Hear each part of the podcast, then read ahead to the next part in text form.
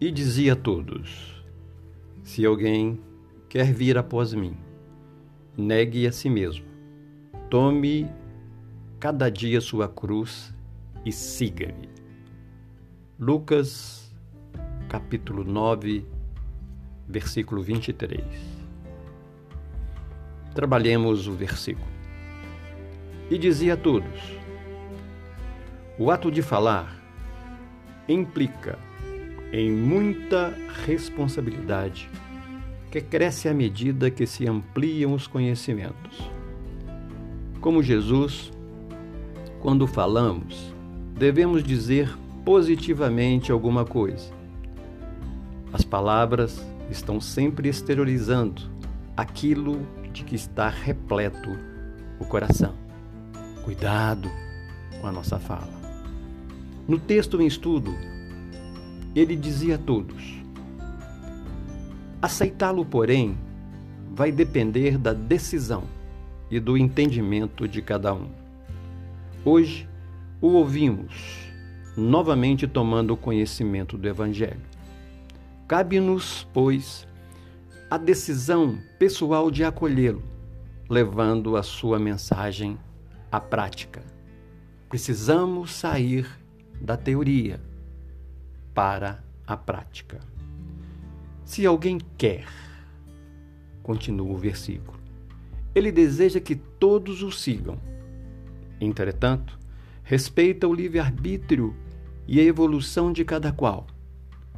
Nem por isso deixa de endereçar o convite, dando a entender que ele não julga a posição de ninguém.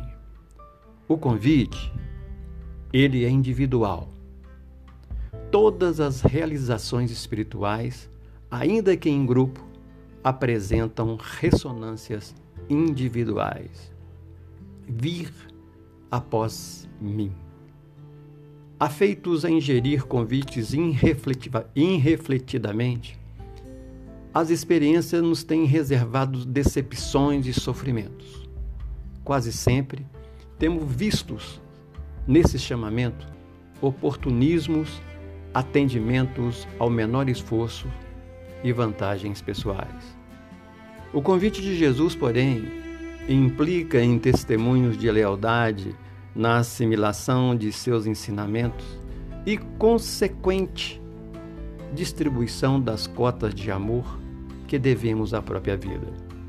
O exame da Boa Nova proporciona a todos nós a consciência da plena felicidade, que só atingimos na luta da redenção.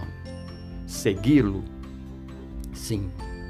Com ele à frente, sabemos que estamos sendo bem direcionados, porque sabe providenciar o melhor para nós. Negue, negue-se a si mesmo. Renúncia a tudo aquilo que nos prende à retaguarda da nossa inferioridade, a evidenciar o interesse pessoal. Firmando-nos em sua mensagem de luz, estaremos nos dispondo a aceitar seu convite voluntariamente.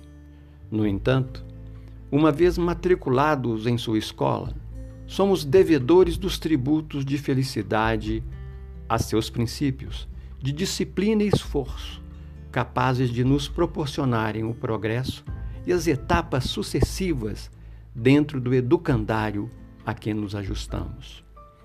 À medida que se desenvolvem os novos valores na proporção em que ele penetra o coração, vai se afirmando em nós o homem novo que irá substituir sem saudosismo o homem velho. Claras são as expressões de Paulo na sua segunda carta aos Coríntios, no seu capítulo 5, versículo 17, quando ele fala: Assim que, se alguém está em Cristo, nova criatura é as coisas velhas já passaram, eis que tudo se fez novo. Mas voltemos ao versículo. E tome cada dia. O imperativo é assumir a responsabilidade espontânea. Hoje, amanhã e depois.